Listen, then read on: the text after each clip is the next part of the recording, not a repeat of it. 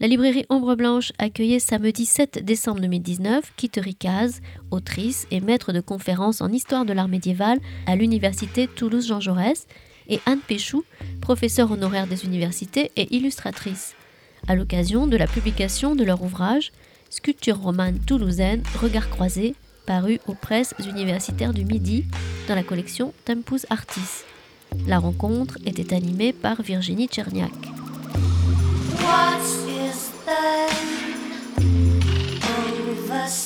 Juste un petit mot pour vous remercier de votre présence à la librairie pour venir écouter donc euh, nos deux auteurs de ce soir donc euh, Kitrikaz et Anne Pichon.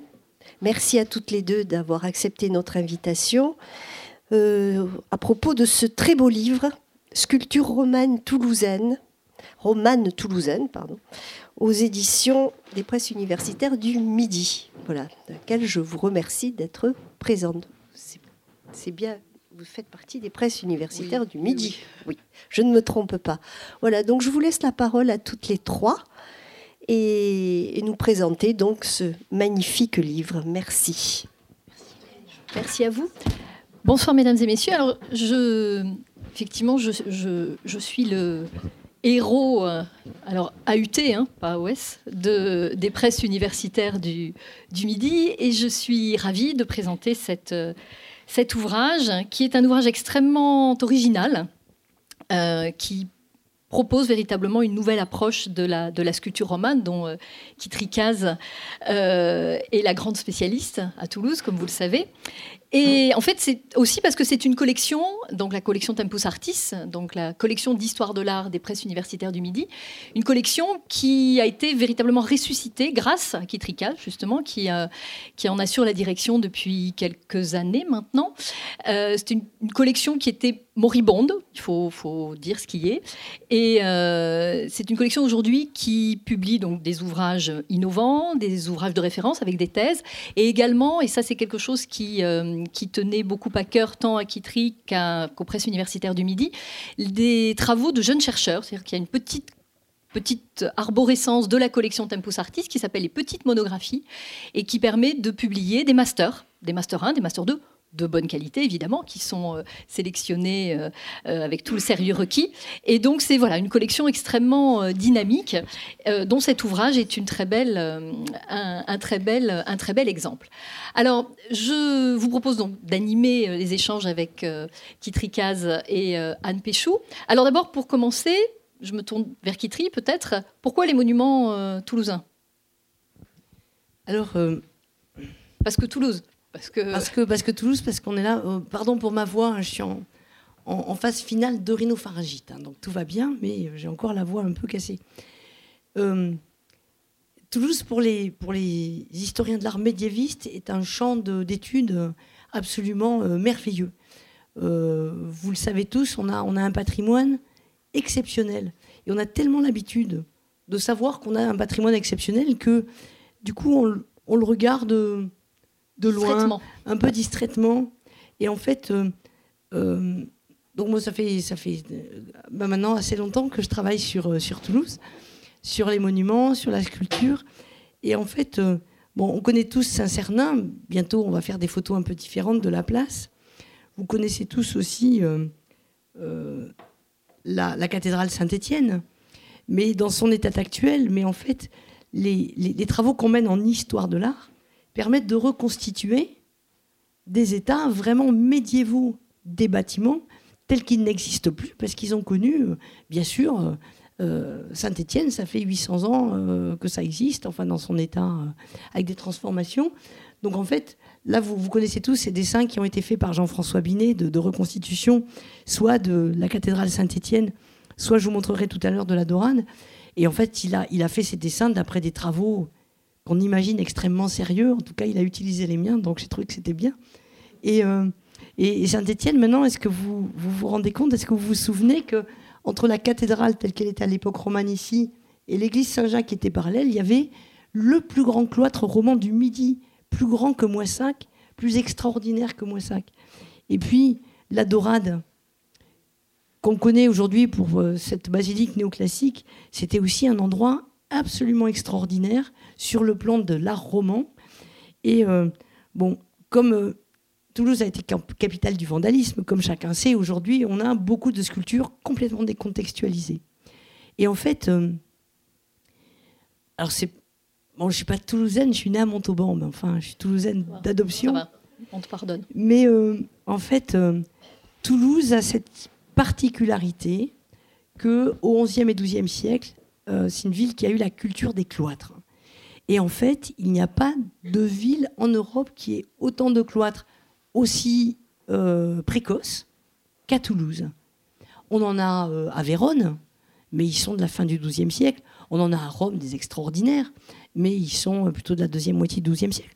On a Arles qui est merveilleux, mais il n'y en a qu'un, et il est de la seconde moitié du XIIe siècle. À Toulouse, tout est en place dans les années 1100-1120. C'est-à-dire que ça pose question quand même à l'historien de l'art Qu'est-ce qui s'est passé à Toulouse pour qu'on fasse des choses pareilles?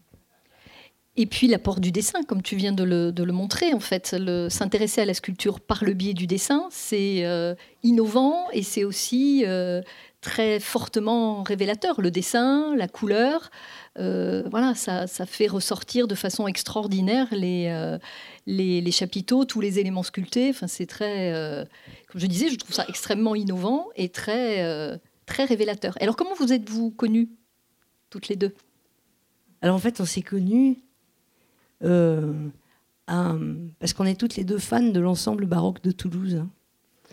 Et en fait, on s'est connus. Euh... est musicienne, moi je fais la cuisine pour les musiciens. Voilà. Enfin, moi j'écoute les musiciens et Anne leur fait la cuisine. Ah, je, les écoute et je les Anne, le micro, le, le, micro. Je les écoute et je les dessine. Et alors en fait, euh, j'ai vu que Anne faisait des dessins et puis on a discuté un peu de ses dessins. Et puis elle faisait, euh, elle faisait, euh, elle m'a montré ses carnets de voyage aussi. Et puis c'était l'époque où je me disais, je vais commencer à faire le livre académique que je rêve de faire sur la sculpture romane toulousaine. Mais un gros livre, un livre sérieux, un livre, euh, voilà, universel sur la sculpture romane toulousaine. Et puis quand j'ai vu ces dessins, je lui dit, tu veux pas m'en faire quelques-uns, des dessins pour mon bouquin, là, ça serait sympa. Et puis bah, elle a commencé, elle en a fait un, elle en a fait deux, elle en a fait plein. Elle en a fait euh, plein aux Augustins. Puis après, euh, moi, moi je croyais qu'il y avait que les Augustins, qu'en trois mois, ça serait fini. En fait, j'ai passé trois ans, notamment la dernière année, complètement enfermée à la campagne avec un chat de très bonne compagnie, et parce que je faisais des grands formats sur la fin. Voilà, mais euh, c'était pas du tout. Euh, Kiteri m'a fait faire un voyage comme j'avais jamais imaginé que je pourrais le faire. Et alors, euh, et alors du coup, euh, au bout d'un moment, j'étais un peu. Euh, je me suis dit, mais avec ces dessins, je ne vais pas faire mon, mon grande œuvre académique sur la sculpture romane toulousaine. Il y a vraiment autre chose à faire. Et puis, ça correspondait. Et alors, du coup, je termine ma phrase. On a fait un livre où la priorité est donnée au dessin, et j'ai fait des textes d'après ces dessins. Vraiment. Et ça correspond à un souci qu'on avait, enfin que j'ai toujours, que j'ai partagé avec Virginie quand elle était directrice des Pumes, et qui traverse, je crois, les historiens de l'art, et notamment les médiévistes, c'est comment arriver à montrer l'intérêt de choses que tout le monde croit connaître, les chapiteaux des Augustins, mais que personne ne finalement regarde, et que plus grand monde ne comprend. Comment on fait pour enseigner aux jeunes générations un monde qui est complètement disparu, le monde du Moyen Âge, où les gens pensaient autrement, vivaient autrement, croyaient autrement. Et en fait, la religion du Moyen Âge, c'est pas du tout la religion qu'on a aujourd'hui. Et donc, comment est-ce qu'on euh, transmet et comment on donne envie de euh, redécouvrir ces œuvres-là? Et en fait, il fallait franchir un cap. Je, voudrais ajouter quelque chose, que j'étais frappé par la vitesse avec laquelle les gens euh, zoomaient euh, en diagonale à travers le, musée.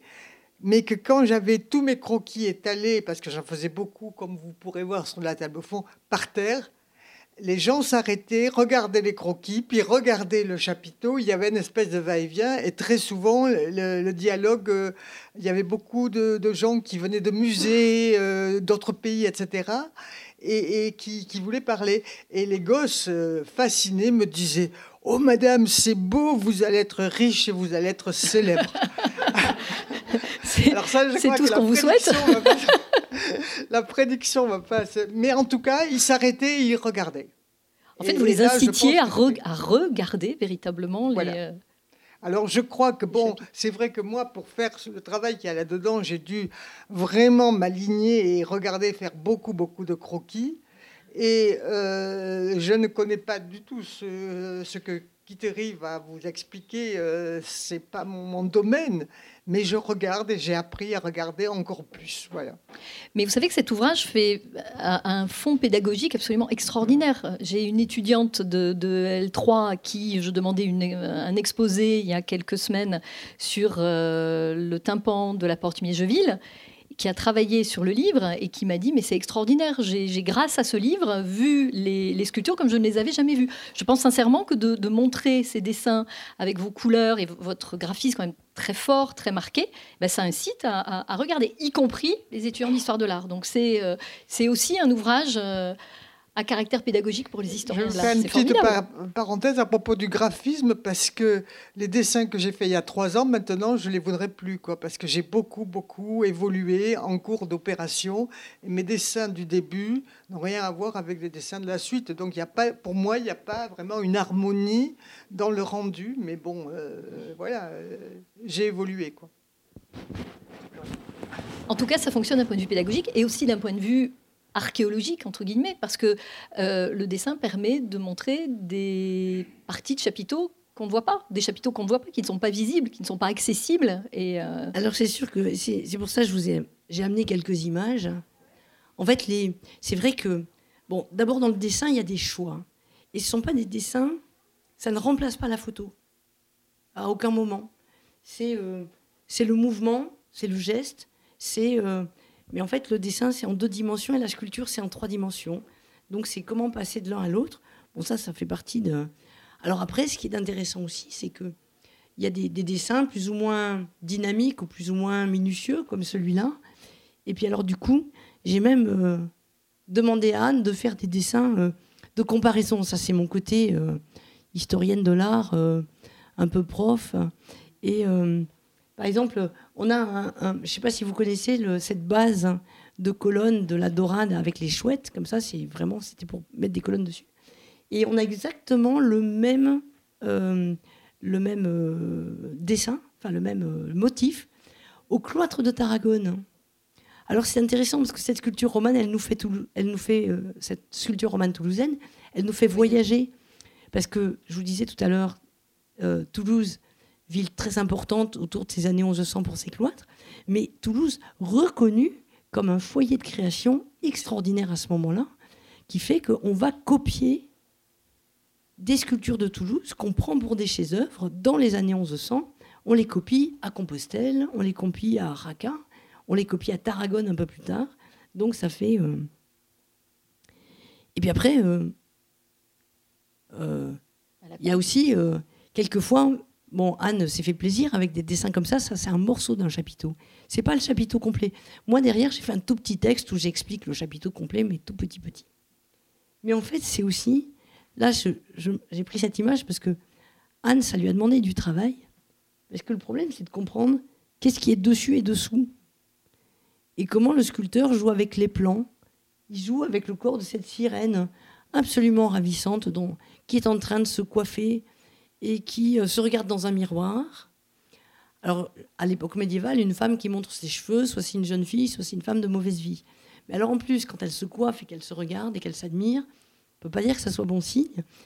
Et ce chapiteau-là était à, l'entrée de la salle capitulaire des euh, très sérieux moines bénédictins de la Dorade. Donc, évidemment, ça, ça, ça nous interroge parce qu'ils euh, avaient une vision de la société qui n'est pas la nôtre et pour eux, quand ils voulaient désigner le mal, ils montraient le mal. Bon, ça, ça en fait partie. Bon, elle est absolument ravissante. Alors, dimension archéologique aussi, avec le, rapport à la couleur, qui est quelque chose qui m'est particulièrement, euh, auquel je suis particulièrement sensible, euh, à laquelle je suis particulièrement sensible, voilà, parce que euh, ça, permet vos dessins très colorés, très vifs aussi, de, réaliser, et c'est quelque chose qu'on ne réalise pas toujours forcément, qui n'est pas toujours présent dans l'esprit d'un large public, c'est la présence de de la couleur, bien sûr, omniprésence de la couleur. Alors là, on a fait un, on a fait un, un pari qu'on, enfin non, pas un pari, on a fait un choix qu'on assume absolument. Il y a des chapiteaux et des portails qui sont peints à l'époque médiévale. J'ai pris une petite image, j'aurais pu prendre quelque chose d'un peu plus coloré, Chauvigny en Poitou, mais il y en a partout, vous savez, des, chapiteaux, il y, en a euh, en, Auvergne par exemple. Or à Toulouse, on n'a pas un témoignage de chapiteaux peints du Moyen Âge. On a restauré il n'y a pas longtemps à Saint-Cernin des peintures murales. Donc on a pris un chapiteau de, j'ai pris une photo de près. À côté des peintures, ils avaient peint ici, vous voyez ma petite flèche. Les peintres avaient peint le, sommet du tailloir du chapiteau. Ils avaient peint la colonne en faux marbre. Il n'y a rien sur le chapiteau. Et puis il y a quelques années, vous savez, on a trouvé deux chapiteaux euh, quand on a fait un, sondage à côté de Saint-Cernin, euh, à l'emplacement du cloître on a trouvé un chapiteau qui avait été démonté du cloître roman de Saint-Cernin. Pas une couleur, rien. Et il y a quelques années, enfin non, il y a très longtemps, j'avais fait des, des fouilles au à l'emplacement du cloître de Saint-Étienne. J'avais trouvé des petits morceaux de chapiteau tout cassés.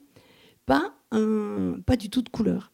Et pourtant, dans euh, le, le, livre qu'on a fait avec Anne, Anne a mis de la couleur. Et en fait, cette couleur, bah, elle donne de la vie. Cette couleur, elle, elle donne une ambiance, elle donne de la, poésie.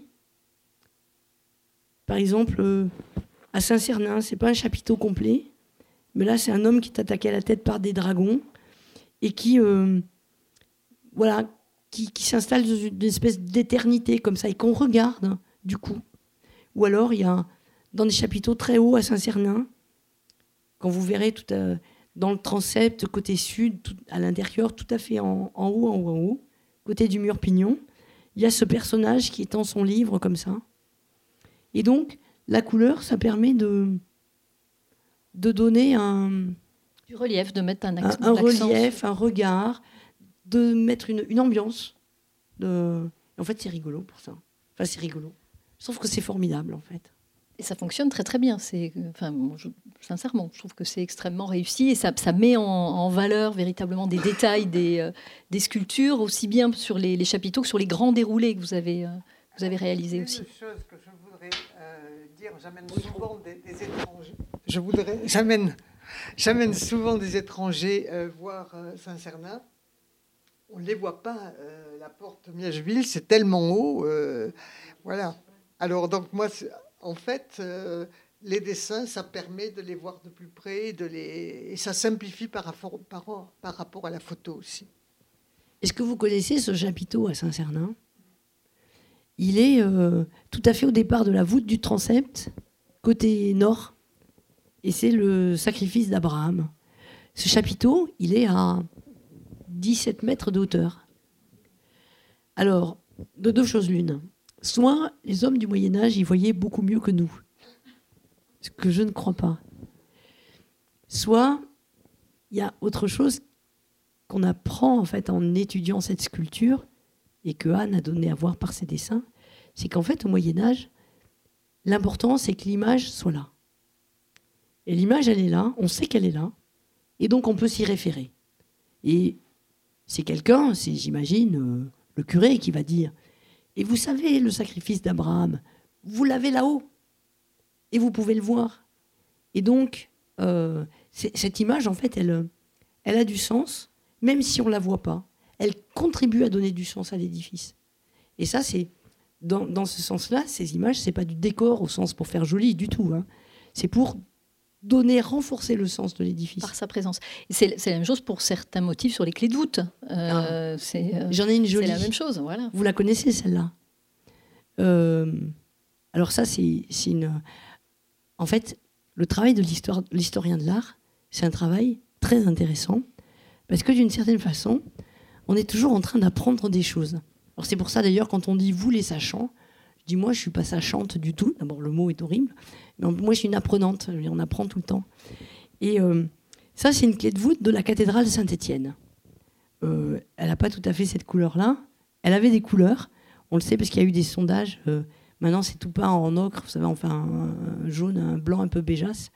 Mais c'est une sculpture qui, a, est donc, elle est à 22 ou 3 mètres de hauteur. Hein. c'est une, une, des trois clés de voûte de la, de nef de la cathédrale Saint-Étienne.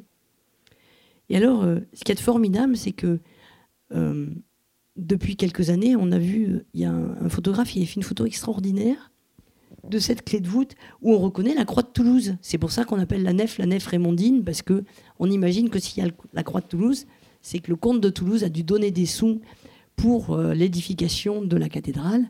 Et donc, euh, bah, c'était une manière de, montrer, euh, d'afficher son mécénat. Maintenant, on met des plaques souvenirs. Lui, il avait mis sa croix. Mais alors, ce qui est formidable, c'est que quand on a vu, avec cette photo il y a quelques années, comment, sur quoi s'enlever cette croix de Toulouse. Et cette croix de Toulouse, elle est en fait euh, sculptée sur un fond de feuillage, avec des feuilles avec des nervures qui ont des petites perles là comme ça. Et en fait, ce sont des motifs qui apparaissent dans le troisième atelier de la Dorade, c'est-à-dire dans les années 1180, alors que ça, c'est fait dans les années 1200, 1210, 1220, quelque chose comme ça. On a toujours dit que la, la nef de Toulouse, c'était un, monument du premier gothique, du premier gothique méridional. Vous savez, euh, ceux qui ont fait l'histoire de l'art, ils ont entendu ça. Mais en fait, quand on voit cette sculpture, c'est le dernier grand édifice roman de Toulouse. On reprend des motifs qui sont anciens, qui sont ancrés dans la culture visuelle des Toulousains. Et avec ça, en fait, on montre la continuité de la civilisation. Et ça, c'est la sculpture qui nous l'apprend.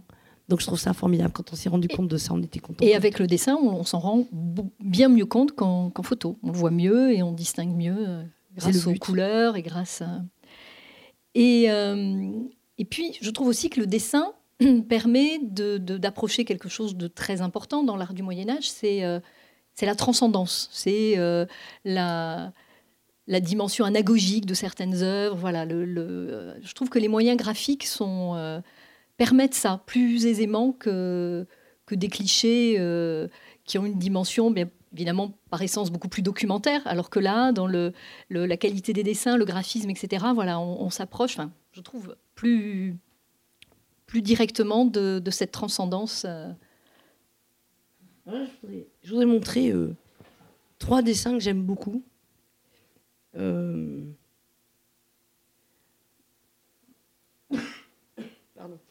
les, chaque dessin, c'est un petit monde. Enfin, Anne, elle dessine et moi je parle, mais je peux la laisser parler aussi. Mais euh, c'est les premiers, c'est les, parmi, les premiers, c'est parmi les premiers. Et en fait, c'est les chaque, dessin, c'est un monde en soi. Alors ça, c'est euh, un, morceau d'un chapiteau où en fait il y a euh, Jésus qui a ressuscité il y a l'apôtre Thomas qui, euh, se rencontre et Thomas, il croit pas. Alors il dit mais non maître, enfin t'es pas mort ou qu'est-ce qui s'est passé ou c'est pas lui et le Christ lui dit mets tes mains dans mes plaies et à ce moment-là c'est un évangile je sais plus lequel qui dit il vit et il crut. Et alors là en fait vous avez le Christ qui est là qui est en rose. Hein. On est on n'est pas dans le réel, on est dans l'immatériel. Et puis, il y a ce mouvement incroyable qui est celui de la sculpture. Hein. C'est Anne a reproduit le, dessin. Il y a ce mouvement de Thomas qui s'approche et qui va toucher. Et les deux, ils ont leur auréole dorée, comme ça. Et en fait, ça montre un moment qui est un moment euh, assez incroyable et qui, évidemment, bon, dans la sculpture, qui est juste en noir et blanc, parce que là, la pierre, elle est blanche. Et là, le dessin, avec le fond en plus, ce fond qui, euh, avec ces petits triangles là, qui est un fond gaufré en fait, et ça imite dans la sculpture le traitement qu'on faisait dans le dans l'orfèvrerie et notamment dans les devants d'hôtel pour donner le scintillement de l'or. Voilà. Et en fait, donc Anne dans son dessin, elle l'évoque dans la partie supérieure. Elle l'a pas fait partout parce que l'immatériel se montre aussi dans le dessin. Et je voudrais montrer encore un autre exemple ça, ça c'est l'ange de la résurrection dans un chapiteau de la Dorade. Alors vous savez, à la Dorade, mais ça je l'explique dans mes petits textes. Alors ceux, ceux qui me connaissent, vous savez que j'ai réussi à faire expliquer tout Saint-Cernin en une page. Et j'ai fait des tout petits textes pour expliquer aussi l'iconographie. Parce que... Alors ça, donc, c'est l'ange, le, Christ qui est ressuscité, et l'ange qui est là, et qui raconte, qui dit le Christ est ressuscité. Et alors il a une espèce de dynamisme comme ça, incroyable. Et c'est une manière de donner ce, ce, mouvement, cette émotion, cette chose qu'a très probablement voulu transmettre le sculpteur, qui avait été... Euh, c'est le commanditaire qui lui avait dit, tu me feras un cycle avec 12 chapiteaux sur la passion et la résurrection du Christ, et on va montrer ceci et cela. Et là, le dessin, il donne cette espèce d'élan incroyable. Et ça, je trouve ça, euh, j'aime bien. Mais la, je trouve que ces dessins rendent véritablement ce qu'est la sculpture, c'est-à-dire un art de l'émotion. le, dessin euh, abonde euh, dans ce sens. C'est un art de l'émotion. C'est un art aussi du non-dit. Alors, ça, euh, c'est aussi un, dessin que j'aime bien. Parce que ça, c'est le, le Christ qui est ressuscité. Et puis, il y a Marie-Madeleine qui est dans le, dans le, jardin des Oliviers. Et puis, elle voit quelqu'un que, et elle croit que c'est le, le jardinier et puis en fait, elle s'approche et elle reconnaît le Christ. Et le Christ lui dit Ne me touche pas. Et alors, vous avez le Christ qui est là. Il la regarde, il est tourné vers elle, mais penché. Donc, il la, il la regarde avec tendresse, avec émotion. Et en même temps, il s'évade, il s'échappe vers la droite. Et elle, elle va tomber à genoux, comme ça, tendue vers le Christ. Et ça, ça donne à comprendre, en fait, des choses qu'en fait, euh, sont des choses, après, si vous allez voir les, les chapiteaux aux Augustins, vous allez les reconnaître et vous allez regarder aussi les autres phases du chapiteau, où vous aurez la suite, ou ce qui a précédé dans l'histoire. Et donc ça, le, but en fait, c'est de, de faire cette émotion et de, de voir les choses autrement en fait. De, voilà, c'est le regard d'Anne qui nous, qui nous amène à voir autrement les choses. Et Anne, l'art du Moyen Âge, ça vous a toujours particulièrement fasciné ou c'est juste le plaisir de travailler avec lui Je suis une véritable iconoclaste parce que pour moi, c'est pas le Moyen Âge, mais je crois que j'ai euh, une faculté de saisir l'énergie par les yeux et le mouvement. Et, et donc, c'était pas l'histoire religieuse qui me guidait, désolé, euh, c'était pas même pas les euh, quitteries qui me disaient celui-là c'est important, mais c'était ceux où moi je sentais le plus de mouvement. Oui, comment le choix s'est fait en fait? Euh, des... Vous en avez discuté ou c'est ah, Oui, là je voudrais intervenir parce que la première fois qu'on est rentré au musée des Augustins, Kittery m'a dit voilà. elle m'a montré quelques chapiteaux en passant. Et puis elle me dit, tu dessines ce que tu veux. Alors moi j'étais euh, très très contente parce que si elle m'avait dit tu fais ça, ça et ça, probablement je me serais cabré, je lui aurais dit non. Et, là, euh, je me suis dit ben, je suis tranquille, je fais ce qui me fait plaisir et puis ça ira. Et en fait ça s'est passé sans histoire parce que euh, on a fait des, des évaluations à quelques moments mais tu m'as pas très souvent dit euh, je veux celui-là ou celui-là. Tu m'as laissé euh, divaguer dans le, à travers le musée. Vous avez fait combien de dessins en tout? J'ai, quand on aime, on compte pas. Vous savez pas? Non. Et, alors, je pense que pour ceux qui s'intéressent au processus, j'ai porté ces, euh, des, des, albums au fond avec des croquis dedans vous allez être affolé par la quantité de croquis euh, qui sont allés avant que je décide, bon, ben, ça va, ou que je les montre à Kittery, qu'on en choisisse un. Mais l'élaboration, ça, a été, euh, ça a été laborieux. Et vous avez choisi euh, ensemble ou il y a des dessins qui t'ont particulièrement plu et qui plaisaient moins à Anne ou comment vous êtes réparti le travail Ce que Anne ne vous dit pas, c'est qu'il y a des dessins qu'elle voulait pas faire parce qu'elle trouvait que les sculptures étaient moches. Mais mais moi, pas une appréciation d'histoire de l'art. Ou que j'y arriverai pas, parce que quand, quand elle m'a montré Guy Bertus avec tous les petits plis et toutes les petites broderies, elle m'a dit euh, ça c'était, j'avais, moi je croyais que j'avais fini à Noël euh, il y a trois mois que je suis, c'est bon. Je me dis ça va, ça va être fini. Et alors, d'un premier temps, elle m'a dit euh, non, non, il faut que tu viennes voir les grands panneaux au fond, là. alors là, Guy Labertus, évidemment, c'est Dieu à côté, c'est rien. Guy Labertus, c'est plus il y avait tous ces petits plis. Alors là, je suis resté sans parole. Euh, comme je voulais pas la vexer, lui dire écoute, je dessinerai peut-être un petit carré euh, de, des broderies qui sont au fond d'une statue. Tu n'en as, pas de, cela pour montrer les, sculptures des fonds? Bon, parce que je me disais, alors j'ai commencé à l'encre de Chine, à la plume, euh, le soir à la chandelle, très, très fin, etc. Et puis je me suis dit, mais finalement, c'est assez beau comme rendu. Alors, je vais étaler un peu plus en droit. J'ai fait un peu plus grand, et puis un peu plus grand, et puis finalement, j'ai fait exactement tout ce qu'elle voulait, c'est-à-dire les, personnages, euh, les, les, en entier, avec leur, leur surplis euh, brodé, avec euh, tous les petits plis, etc.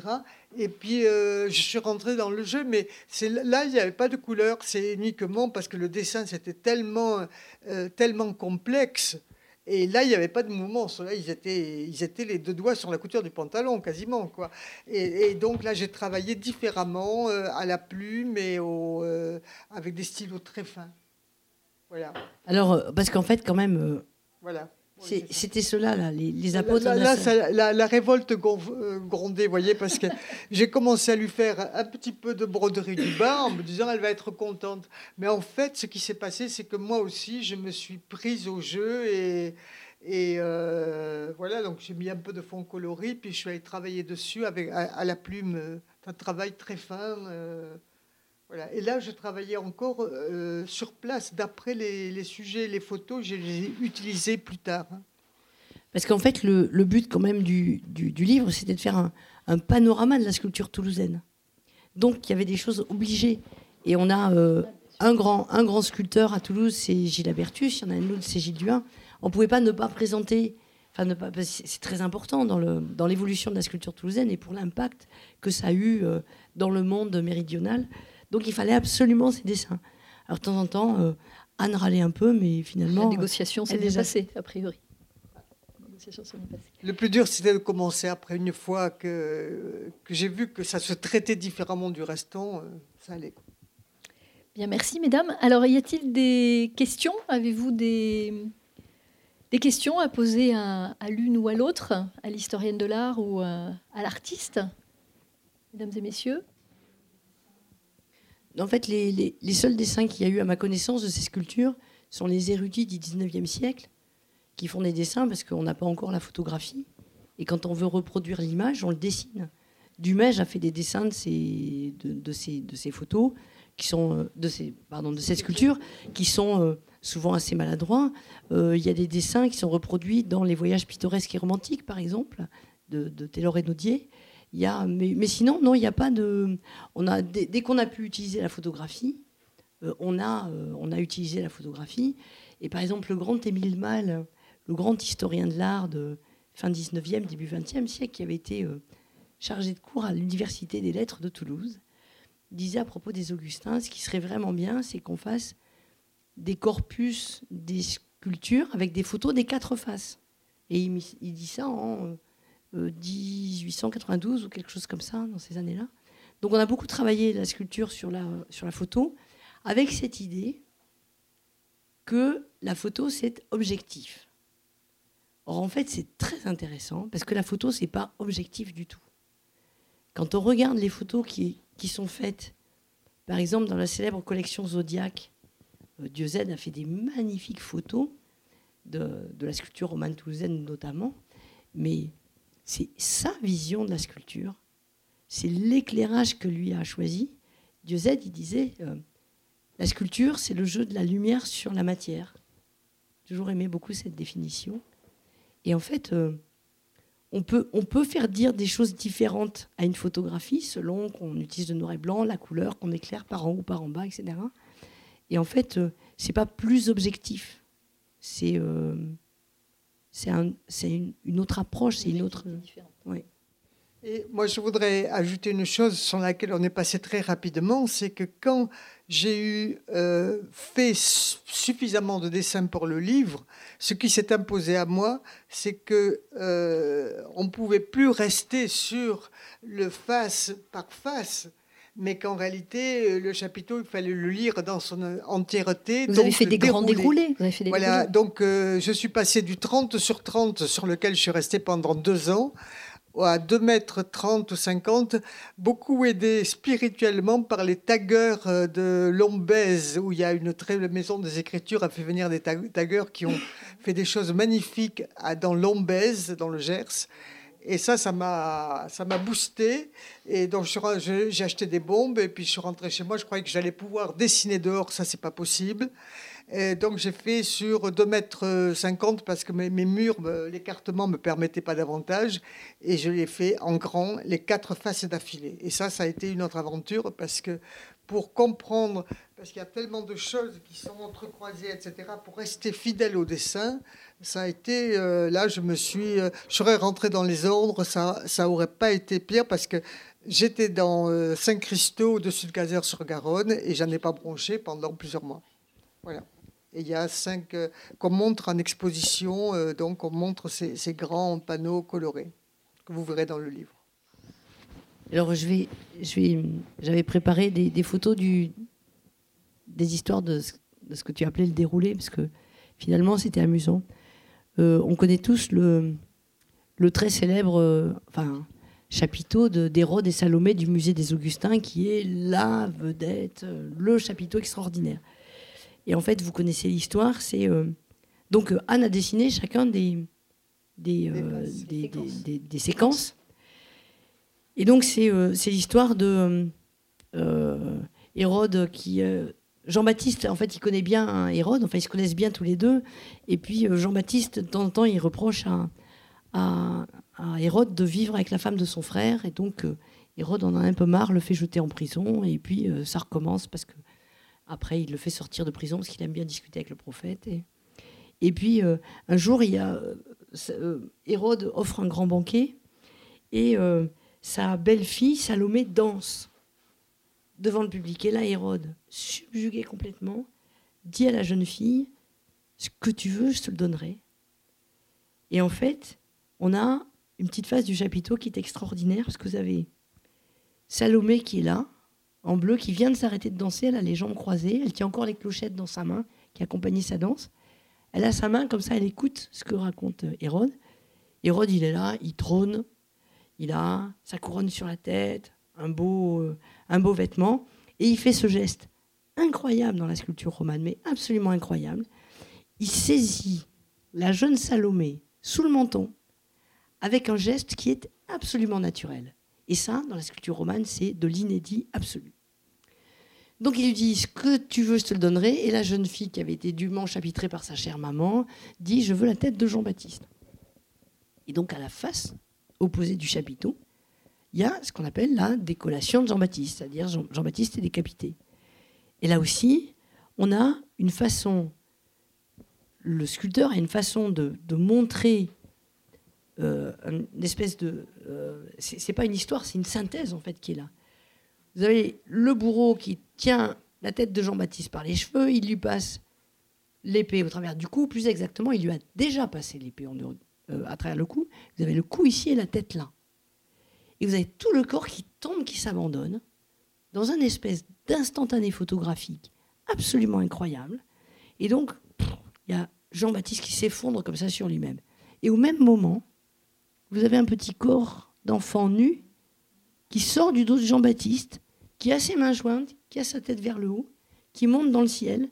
Et là, vous avez Dieu qui descend des nuées perlées et qui, par un geste d'une tendresse incroyable, prend dans ses bras la petite âme de Jean-Baptiste, parce que c'est ça qu'on a représenté. Donc le sculpteur, il représente l'horreur et la tendresse extraordinaire. Et puis après, vous avez la charmante Salomé qui apporte la tête de Jean-Baptiste dans son plein et qui l'apporte à sa chère maman, euh, voilà, euh, Hérodiade, qui est là à côté d'un convive. Alors, Anne a fait ces petits dessins, ce qui m'a permis, moi, de faire des petits textes pour expliquer l'histoire. Et puis elle, après, elle a fait un grand, donc ce qu'elle a appelé des déroulés. Donc en fait, sur ce chapiteau, il y a trois faces, parce que la quatrième n'est pas sculptée. Jean-Baptiste et Salomé, le martyr de Jean-Baptiste, et puis, alors là aussi... Pas de chronologie. Hein. Les, les, les, inventions, oui, c'est pas tout à fait dans l'ordre. Les inventions du sculpteur, le bourreau qui coupe la tête de Jean-Baptiste, le bourreau qui est dédoublé dans un procédé complètement cinématographique. Là, il a l'épée sur le côté, parce que sur l'épaule, il a fini son boulot il passe la tête à, sa main, à, Salomé, laquelle Salomé, comme dans un dessin animé, se dédouble pour le passer à sa maman. Et en fait, c'est déroulé. Alors là, l'image n'en rend pas compte, mais les, dessins, ils ont été faits sur un format 30 sur 30 ou 50 sur 60. les dérouler, ils font 2,50 m de longueur. Donc c'est euh, un travail comme ça. euh. Et en fait, c'est c'est une autre façon aussi de voir les choses. c'est. De mettre en valeur justement la- le, le principe séquentiel de, de la sculpture romane. C'est euh, c'est extraordinaire, ce, dont on, ce, ce que l'on sait bien, mais ce dont on ne se rend pas compte forcément euh, quand on regarde les, euh, les chapiteaux. Eh bien, il nous reste à vous remercier de votre, euh, de votre présence et de votre attention et de votre intérêt. Et voilà, je vous invite vraiment à consulter cet ouvrage tout à fait exceptionnel.